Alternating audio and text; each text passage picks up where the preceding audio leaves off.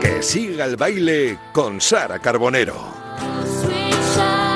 Bueno, pues aquí estamos en Tiempo de T4, estamos en Radio Marca, que siga el baile con Sara Carbonero. Sara, buenas tardes. Muy buenas tardes, Vicente. ¿Cómo estás? Estamos ¿Cómo? muy bien de ¿Estamos martes, muy bien? de martes eh, que es uno de mis días preferidos de la Sí, semana. desde luego que sí. Para nosotros es el martes y el jueves. Los Eh. días que tú estás aquí, esos son nuestros días favoritos, amiga mía. Bueno, además estoy muy contenta por estar hoy súper bien acompañada Sí. de una gran mujer que mm, no solo profesionalmente, no personalmente, es también una mamá todoterreno, una mm, mujer, insisto, a la que yo admiro un montón. Sigo desde hace muchos años, pero es que además en este programa en que siga el baile nunca habíamos tenido a una bailarina, además de actriz, por supuesto, Mónica Cruz. Muy buenas tardes. ¿Qué tal? Muchas gracias, Sara. ¿Qué significa para ti la palabra baile? Mi vida, vida. Yo creo que no que mi vida hubiera sido muy diferente de otra forma. Gracias a Dios tuve el apoyo de mis padres y me, ap- y me empujaron a lo que quería hacer y, y es mi vida. ¿Sigues bailando a día de hoy? Sigo bailando, bueno, este año con la pandemia no, porque claro, ir a clases con mascarillas no, y me estoy cuidando mucho, pero sí, desde que fui mamá y paré un poco, pero luego con el personaje de Velvet tuve que retomar y, y creo que me enamoré todavía más de la danza. Y me encanta irme a mi escuela de toda la vida, amor de Dios, con mi bolsa, con mis profesores que, que si ya eran mayores en el momento que yo Ujú. estudiaba, ya, pero es- están perfectos. O Están- sea, digo, hay que bailar porque para la cabeza y para todo. Y me encanta hacer, hacerlo así, pero claro, este año, bueno, año y medio ya ha habido un parón, pero volveré. Te iba a preguntar precisamente cómo habías vivido tú esta situación, la pandemia, cómo la has llevado.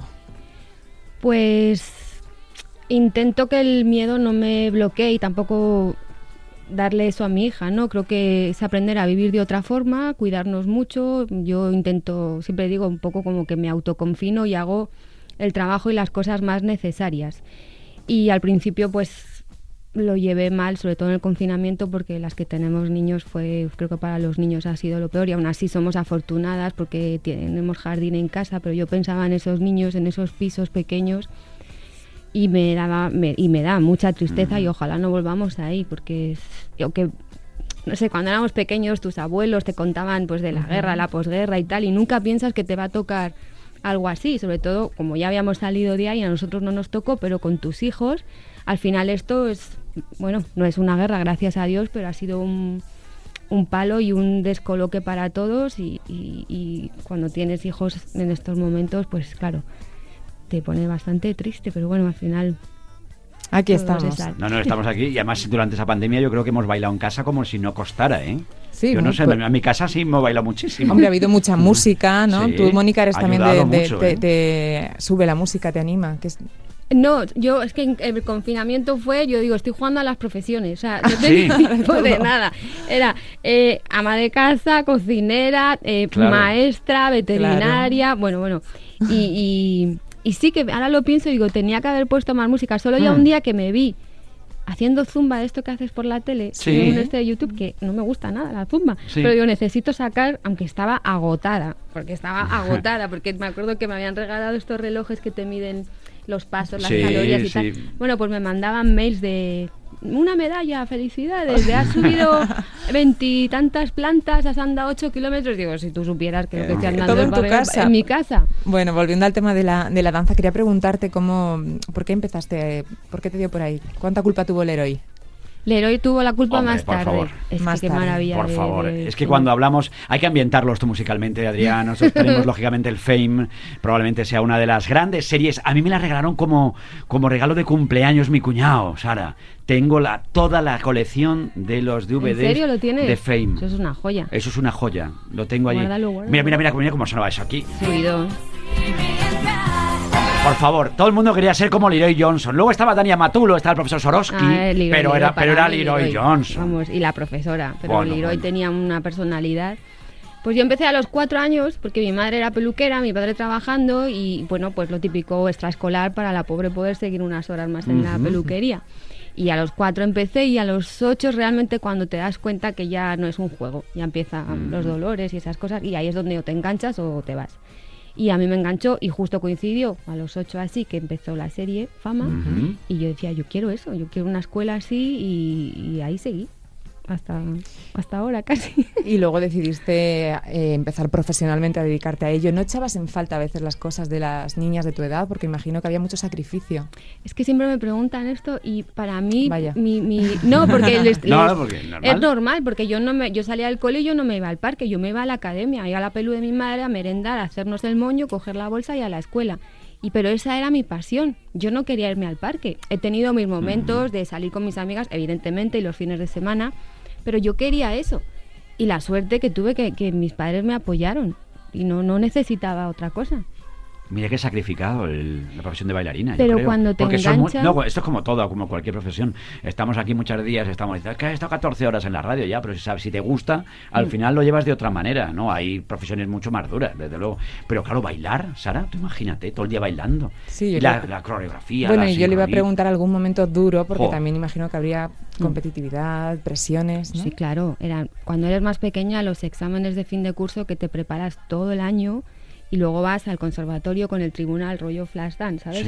Sí, que no te miran, que se cuchichean y, esperando las notas y eso era, eso era una tensión, pero claro, llevabas preparándote todo el año y la preparación es diaria.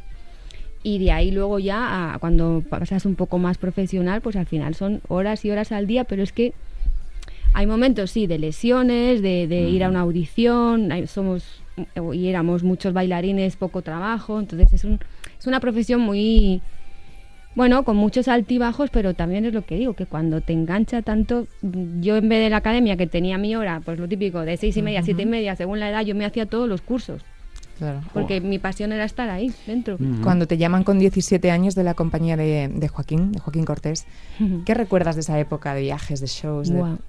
O sea, mira, justo el domingo le vi y siempre que nos vemos recordamos, porque fue una época que yo digo, mira que yo con Instagram y eso lo justito, pero digo, si hubiera habido en esa época, Uf. porque las cosas que vivimos nosotros era a diario estadios de fútbol para 10.000 personas o en teatros que teníamos que hacer doblete, nos vestía Armani, nos medía él, íbamos a Milán a su taller pasarela, o sea, era todo a ese nivel, todos los días.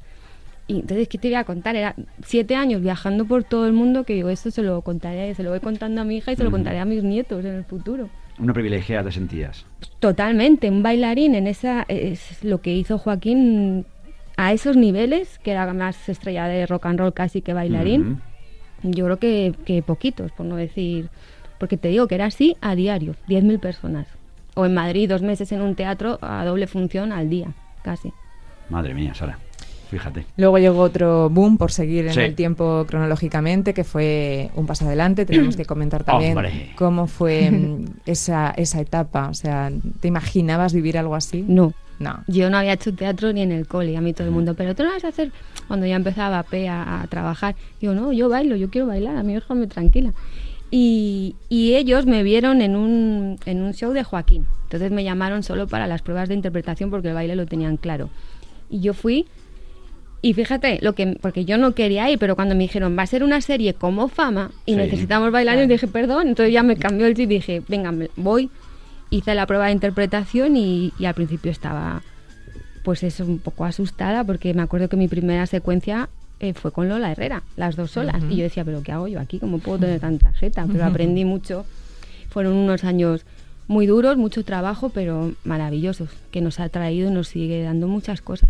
Qué serie, ¿no? Un padans. Sí. Es que no- se sigue poniendo, además muchas veces la, la Sí. reponen y, y los Amazon esto, estas cosas, Amazon Prime, yo creo que es una serie, si no ustedes no la han visto, véanla, porque además Sí, a la gente para ver que no ha pasado el tiempo para ella. Sí, se ha pasado, se ha pasado, no ha pero pasado, Cruz, no ha. Pasamos como el vino, como el buen vino. Oye, ¿te ha llegado a gustar la interpretación más que, mm, más que el baile? Es que lo que descubrí con, al principio me sentía una mm, como digo, ¿qué hago yo aquí? Pero también todavía a día de hoy, con la edad que tengo, no me siento bailarina, porque son profesiones que la técnica siempre se puede mejorar, no te puedes quedar quieto aunque no tengas trabajo. Y lo que me di cuenta con el tiempo es que al final la danza viene todo de ahí, es, son porque la danza también es, es una forma de interpretar, no es verbal, pero es subir a un escenario, contar algo con tu cuerpo y es como seguir desarrollando en esa profesión hacia otras ramas que todo parte de lo mismo, de la danza. No, no, de luego. Y luego, aparte, luego, claro, No Dance dio, mm, dio mucho de sí. Aparte, lógicamente, los, los tres años, las seis temporadas que disfrutamos de lo lindo. Luego creasteis un grupo Mm. que estuvo muy requete bien ahí con Pablo Puyol, con Miguel Ángel Muñoz, con Beatriz Luengo, con Silvia Martí, y que, que vendisteis un montón de discos. Claro, porque empezó la trama que ellos hacían un grupo porque yo no cantaba. O sea, yo, lo- y, bueno, puedo cantar, he hecho mis clases, me encanta, pero no canto. Y, y la, la gira se decidió, como la trama fue muy bien, Sí. pues y ellos cantan muy bien, Bea y, y Pablo, pues hacer una gira. Yo dije, bueno, yo quiero, quiero colaborar, pero yo quiero hacer lo mío. Claro. Y era muy arriesgado, porque los fans que teníamos y los seguidores eran de pues 14, 15, 16. Ujú. Y yo decía, a ver cuando salga yo bailando una seguirilla, ¿qué pasa aquí? pues mira, todos lo, lo, lo, lo vivían con un respeto que la verdad que fue también potente esa gira. Ujú. Fíjate, hablabas de compartir eh, escenas con Lola Herrera, pero luego en 2007 estuviste, por ejemplo, también con gente como Lolita Flores, Antonio Canales haciendo Caminando. No, No- esa peli, sabes que no la hicimos. Nos tiramos ensayando un mes y pico. Son estas cosas que te tocan en la profesión. Sí. Ah, Que hay mucho fantasma. Sí, no, no, que, que empiezas a, a preparar una película y luego no se estrena. Pero a preparar, que tenía una oficina en Serrano Sí, de dos plantas, Jesús. íbamos a montar a caballo porque era en inglés, yo tenía un coach que me preparaba en inglés el guion, las clases de baile con canales, preparando todo después de dos meses. Y yo lo cuento porque siempre pasan los años y me siguen hablando, digo, De no, la película. señor nos engañó a todos. Os engañó, fíjate. Desapareció, claro, imagínate. fuerte, de favor. Esas cosas Esas pasan. cosas pasan, pasan, mucho. pasan, mucho. pasan. No, bueno, no mucho, pero pasan. No, pero fíjate, ¿eh? preparando todo, la- todo listo y al final no se rueda. Sí, no en se- estas profesiones yo creo que a, a veces incluso cuando has rodado o grabado algo tampoco las tienes todas contigo. Luego igual... Luego hay que estrenarla porque la película luego la distribuidora, eso es muy o complicado. las cadenas que la colocan, la mueven, eso ya no es cosa nuestra. Al final es hacerlo y en mi época de UPA era la audiencia semanal Sí. y decía, mira, no, no, no hay que meterse esa presión, que si baja, que si sube, todo el mundo asustado, a ver qué pasa. Al final tú tienes que centrarte en hacer tu trabajo, en prepararte lo mejor que puedas y lo otro como no depende de ti. No te puedes poner ese peso porque por mucho que te lo pongas te va a dar igual. Luego sí que estuviste rodando en Francia, en Italia, Mm. estuviste protagonizando en 2008 Las Our, dirigida por el francés Pascal Coboet, eso sí, ¿no? Sí. En- de todas estas eh, experiencias antes de 2010, participar como doble de Penélope en Piratas del Caribe, ni más ni menos, ¿con, con cuál tienes, ¿a cuál tienes más cariño? ¿A qué rodaje?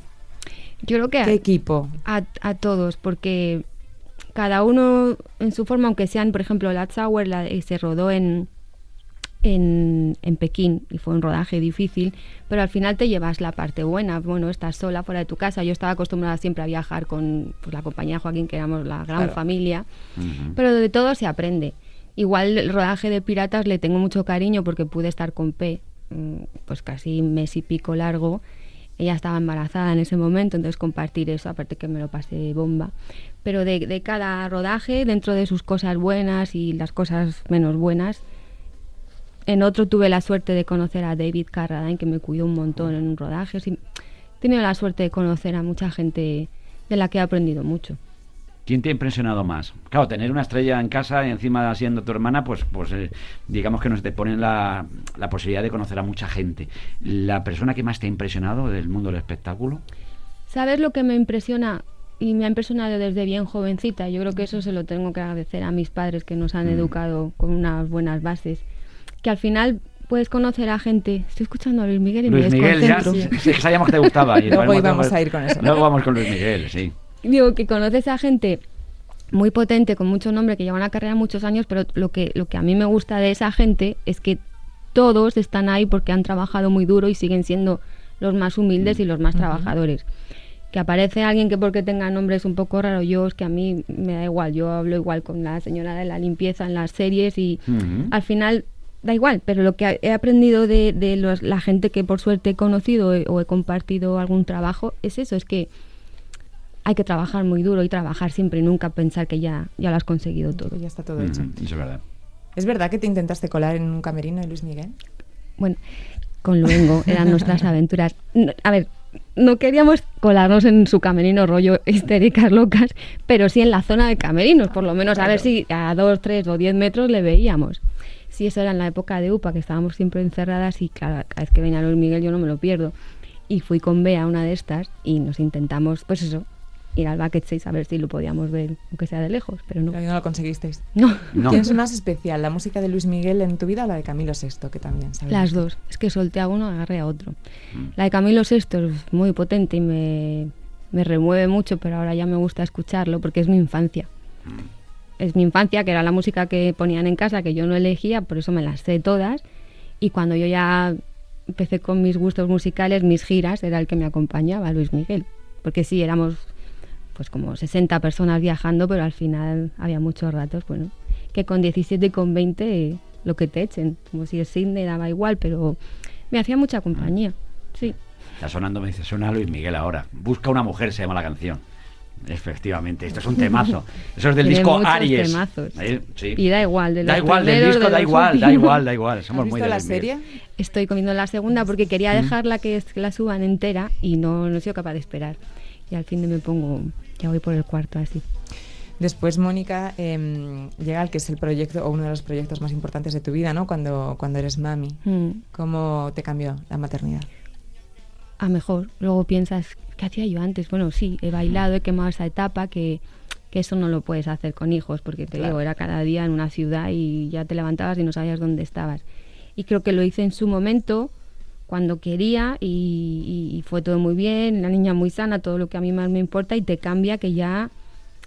Es que no, no, no tengo palabras para describir lo que es la maternidad. Ya te pone en un estado del que nunca te vas a mover, también los miedos tienes que tener cuidado que no te coman y- y convivir con eso, pero claro, es normal, pero vamos, yo digo que qué hacía antes sin, sin mi hija. Le le gusta. Yo creo que de todas formas que cuando uno es papá o es mamá, llegas, eh, te cambia la vida de tal manera que cuando llegas a casa de tus padres o familia y tal, nunca te preguntan qué tal estás tú, qué tal la niña. No, eh, a mí la sensación me daba, yo iba a mi casa y decía, ya, le- ya no les importo yo. A Desde, oye, ¿qué yo- tal está la niña? Ya pasas a un segundo plano. Ha me cambiado tu vida, ¿no? Porque la- tus prioridades ya cambian. cambia la pero película, desde ¿no? el día que, que te enteras que estás embarazada ya cambia todo. Pero cambia Mm. A, a- a- una magia que es maravilloso con todas sus cosas, porque pues ha- hay momentos que, que no son fáciles o cómo nos podemos organizar las madres que trabajamos, que luego dices, pero ¿cómo lo hago? Mm. Yo antes decía, puedo estar sin comer, pero sin dormir no, no, no era nadie, o sea, no era nadie. Ahora da igual. Y, antes de irte de casa, digo, como la producción casera, como yo digo, tienes que organizar todo para que sus horarios y sus recogidas o sus clases o lo que sea, esté, eso, eso no se toque. Y terminamos agotadas, pero hay una cosa ahí, una fuerza, ¿verdad, Sara? Que Claro que dices, sí. es- no la tenías antes de ser madre. Qué bonito. Mm. ¿Y si te dice un día, Antonella, con la edad que tú tenías, que quiere dejar el instituto para estar de 10 a 10 bailando? Mientras me diga academia? eso, yo la apoyaré. Ahora, cuando como yo le dije a mi madre a los 17, cuando empecé con Joaquín, me voy a Japón, me voy a China, todo, mi, mi hermana por un lado, eso ya, digo, Eso. madre mía. La distancia, ¿no? Es lo que no llevarías Ahora bien. tengo un dilema porque va a hacer fin de curso y ya es la primera vez que duerme en una noche fuera y Uf. estoy que no. Es un y claro, paso encima ese. me toca hacer así, ¿no? Y hablar con ella, le hace tanta ilusión. Digo, ¿y qué hago yo esa noche? ¿Qué hago yo esa noche? Bueno, pues yo te propongo un plan, no te preocupes. Pues sí, decir, te lo Sara, agradezco porque Sara te busca un plan rápido. es difícil plan- las primeras veces, imagínate. Bueno, hablando de madres, Mónica, te quiero preguntar por ese papel en esa serie maravillosa ¿no? que hemos estado viendo en, en Telecinco y que ahora tenemos también disponible en Mm. Amazon. No sé si Ujú. tú la has visto, yo Sí. soy una fan. ¿Cómo mm, fue recibir ese guion? Em, ¿Te lo pensaste? ¿Te cautivó No. desde el primer momento? Fíjate, yo estaba un día en casa por la noche y vi que habían, pero no sé por qué, que habían hecho el piloto, pero yo entendí que ya estaban rodando esa serie y dije, qué pena perderme algo así, todo de mujeres, directoras mujeres, Ujú. madres, Madres. que ya, yo siempre lo he dicho, yo creo que no que no hubiera podido hacer esto igual si no hubiera sido madre, mm, por mi forma de trabajar, yo respeto en, en otros tipos que, que lo puedan hacer, pero ahí, claro, mm, hay mucha información que antes no, no la sientes, no es que no la tengas, es que no la sientes. Y entonces lo vi y dije, qué pena y tal, y de repente pasan tres, cuatro meses y estoy un día, estoy un día en el parque con mi hija y me llama el productor. No, te llama la serie Madres tal, tenemos un personaje para ti. Digo, yo estoy en personaje 24 horas, yo no sabía el drama, gracias a Dios no es igual. Pero, y, y así fue, y fue un rodaje intenso, ya madre de, de un adolescente, Ujú. que me sacaba dos cabezas, pero bueno, a mi hija va al mismo ritmo. Y, y fue, fue un rodaje duro, intenso, porque claro, madres... Pero te iba a un- decir, vives momentos, aunque sea en la ficción, son muy duros. muy duros. Yo estaba todo el día llorando o, gritando y, encima una relación con el personaje de mi hija que que sí, que te has puesto a trabajar y tu vida y tu hija tienes un nivel económico bueno y los mejores eh, colegios, los mejores nannies, lo mejor todo, pero tú no has estado y es que no sabe hacerlo y ahora la vida la pone en un sitio que no sabe si le va a dar la oportunidad de aprender a ser madre de otra forma como ve que su hija la necesita, porque claro, la niña es una adolescente súper rebelde pero porque tiene muchas carencias y encontrarse con una enfermedad así que ya no sabes si la vida te va a dar más oportunidades es duro. Entonces fue pero bueno, fue un trabajo muy, muy bonito, la verdad. Del que habrás aprendido mucho, imagino. Sí, también a- tenía que desconectar porque yo, claro, a todas, lo de las enfermedades con tus hijos te dan pánico. Entonces llegaba a casa y decía, me he tomado una cerveza. Llevo todo el día llorando. Pero Bueno. bueno, también hay que dar gracias a la vida y, y- y Mm. pensar que, pues es eso, pues lo que hablaba antes, los miedos y las, pues intentar, intentar que no te coman. Y aunque en ese momento Mm. tenga más información porque lo tengo diario en un rodaje, pues llegar a casa desconectar y, y disfrutar de lo que tenemos. No es lo mismo Carmen en Madres que Irene en La que se avecina, no es lo No, mismo. Eh, entonces luego me fui al otro No, lado. la por un película no es lo mismo. Eso, eso es otro, otro, es otro registro. Eso es ¿no? versatilidad, sobre todo. Claro. ¿eh? Eso fue, dije, un, un respiro a reírme, que encima no me podía reír porque yo el otro Amador me las, bueno, me Sí. la cuela, me la cuela hasta que se descubre el pastel, pero yo tenía secuencias con Amador y Carlos Areces, que el personaje, que sabéis que hace, que tiene personalidad múltiple, y yo las pasaba canutas. Eso es un ejercicio potente porque no te puedes reír y con esos dos señores en ese- Es difícil no reírse, Con ¿no? Pablo Chiapela. es que va, no, muy difícil, Muy difícil. pero también me lo pasé bomba.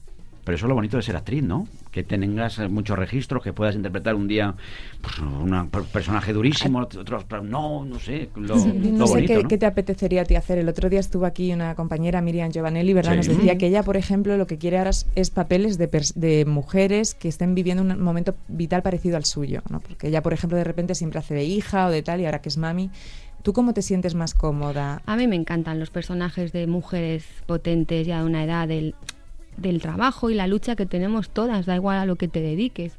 Me gusta y me gustaría hacer personajes así, de mujeres con mucha fuerza, porque siempre he admirado mucho a la mujer, siempre he tenido amigas mucho más mayores que yo. Yo tengo amigas de 60, de 70, pero desde bien jovencita. Y me acuerdo en las giras de Joaquín yo me iba más con Maribel, que ya murió pobre, la sastra, y tenía en esa época casi 60 años.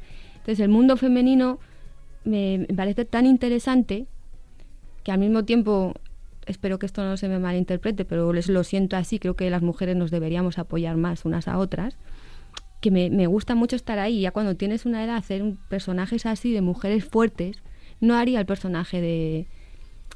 O lo haría si es muy definido de que está un poco para allá, pero no me, no- se me sentiría muy aburrida haciendo el personaje de una mujer más light, digamos. Mm. Más banal. Y te ha dado la sensación muchas veces, claro, te- tener una hermana como Penélope y, y en casa, no sé si cuando tú ibas a los castings, no sé, te daba la sensación de que tengo que demostrar aquí, no puedo fallar por mi hermana, por mí, por todos mis compañeros. No sé si te han exigido, si te ha abierto más puertas que te ha cerrado el apellido Cruz.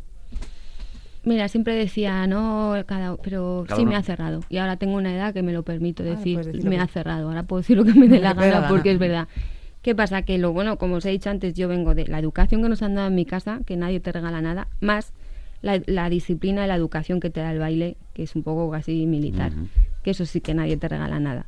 Entonces a mí que me dijeran, porque he tenido que escuchar de todo, que si estaba en la compañía de Joaquín porque era la hermana de, de- de mi hermana, que es que me daba igual, porque al final tú tienes que demostrar y la gente que tenga pueda tener es que es curioso porque siempre tienen otro concepto cuando no te conocen a mí, yo a mí eso no me gusta yo puedo opinar de la persona pero cuando la conozca y luego respetando cada uno pero luego trabajas y demuestras que lo puedes hacer bien lo puedes hacer mal pero la, preparación está y yo me tomo las cosas con mucho respeto porque vengo de ahí vengo de la danza y, y ahí sí que nadie te regala nada pero ni ahí ni si quieres ser abogado o te quieras dedicar a lo que te dediques y la vida es así. Y el que pueda pensar Claro. que la vida puede ser fácil, mal va.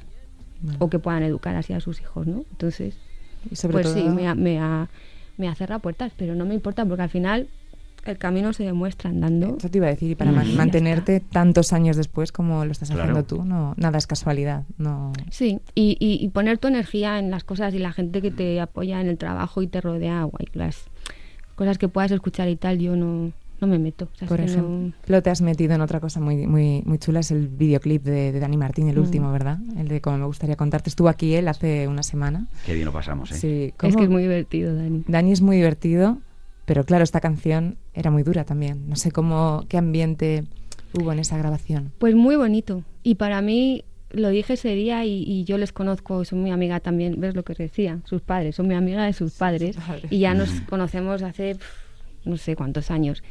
Y entonces he visto todo el proceso, ¿no? Y de repente ha llegado el momento que les veo desde que el dolor está, pero está desde la sonrisa. Y eso Ujú. solo te lo da el tiempo cuando tienes una pérdida así. Y, y tiene que pasar. Entonces, cuando para mí, como amiga suya y con todo lo que les quiero a esa familia, verles ya desde un sitio donde se puede hablar, donde cuando hablas es una sonrisa y, y verles más tranquilos, es, me hace muy, muy feliz porque, porque sí, porque todo es muy triste, pero bueno, el proceso va pasando y les veo con una tranquilidad que no la tenían porque es imposible tenerla antes. Porque es, es un proceso y es un duelo, claro que sí. Mm. Pero cuando vino aquí nos habló con, con una sinceridad, con- a, con- a calzón quitado, como se suele decir. Sí. Fue maravilloso escucharle, ¿no? Te transmitía una paz que yo Sí, creo bueno, que era... lo que dice Mónica, ya ha Sí, pasado... ya ha pasado el tiempo, pero pasa el tiempo, pero pero es ahí, y es tu hermana, ¿no? Y la tiene siempre Pero presente, ya solo ¿no? el simple hecho de que pueda hablar, porque Sí, Mm. he pasado también por, bueno, no con un hermano, gracias a Dios, pero al final son bloqueos y, y, necesitas tiempo y poder hablar y compartir y, y hacerle una canción, porque ya le había hecho otra, pero Ujú. esta canción lloras, pero lloras con una sonrisa. Sí, es más optimista, estoy Sí, de acuerdo. sí, El tono es diferente a la, a la anterior.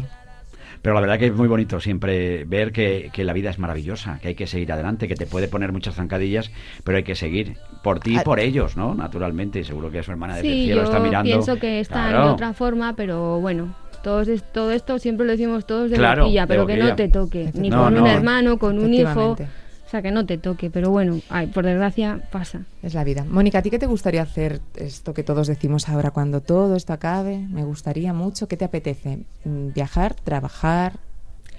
Mm, Trabajar, eh, bueno, la verdad no me quejo, pero volver a la normalidad, que a veces pienso, ¿volveremos a esa normalidad?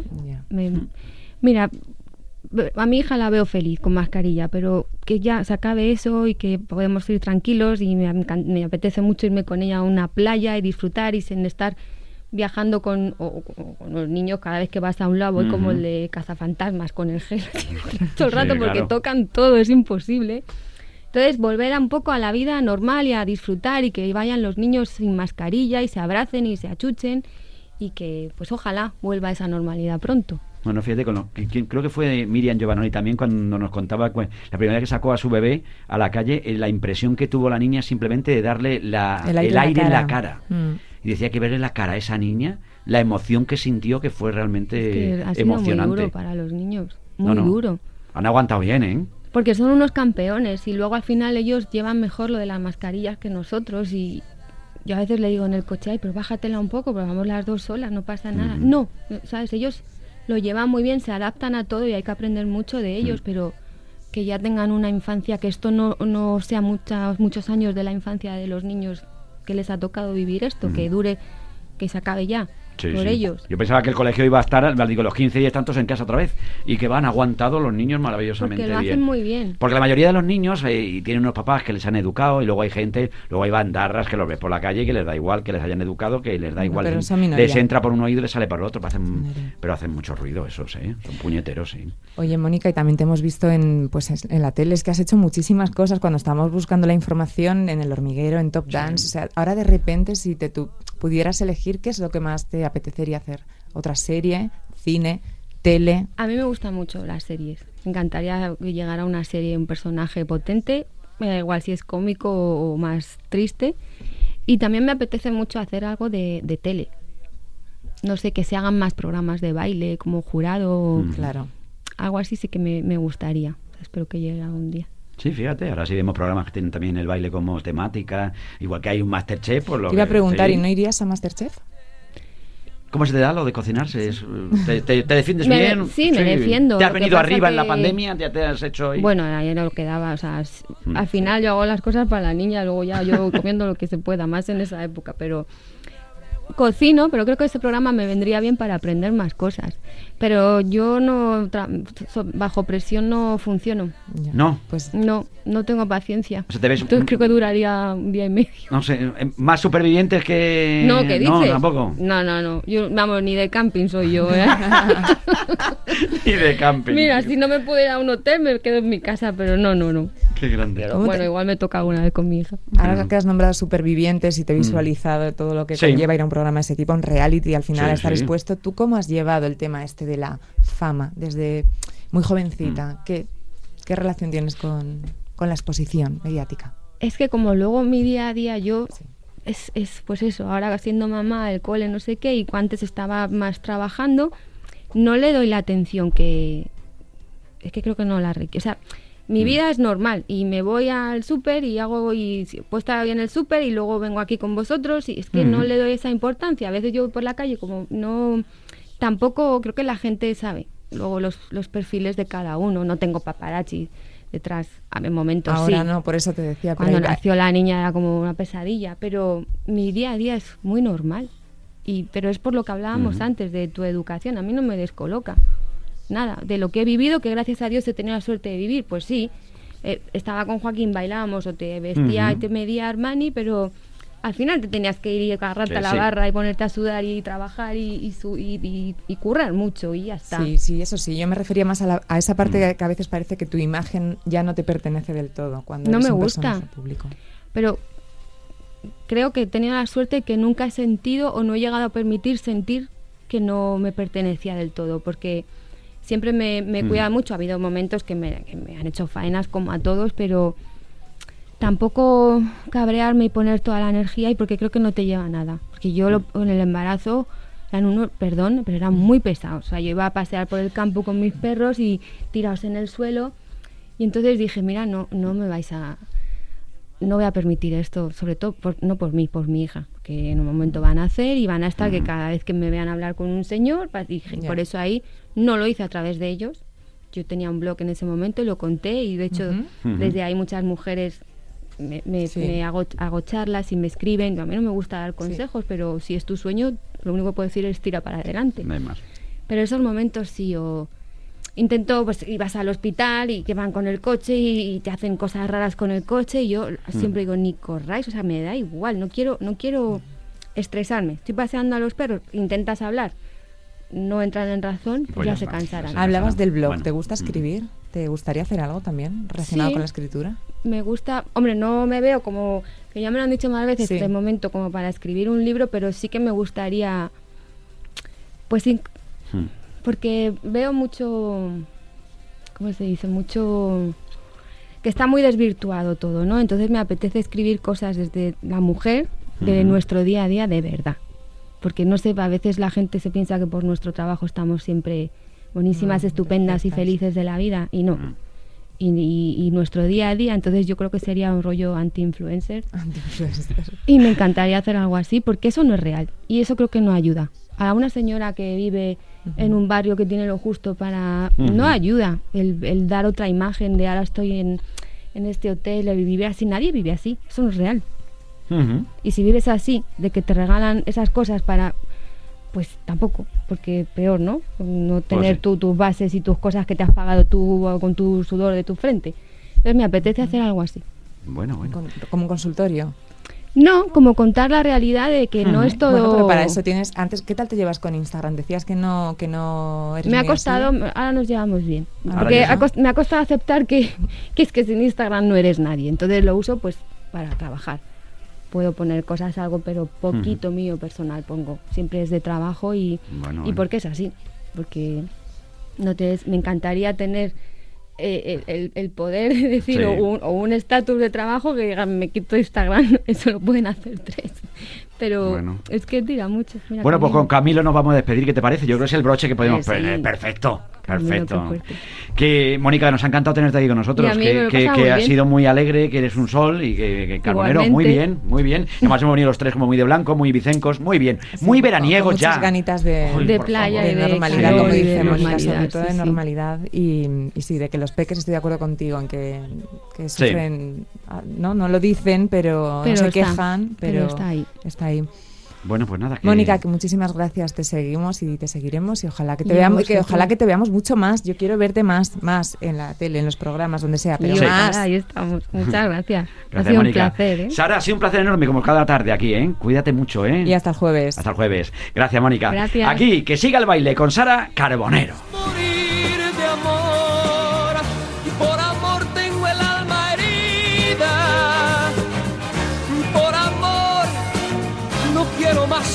Vida que su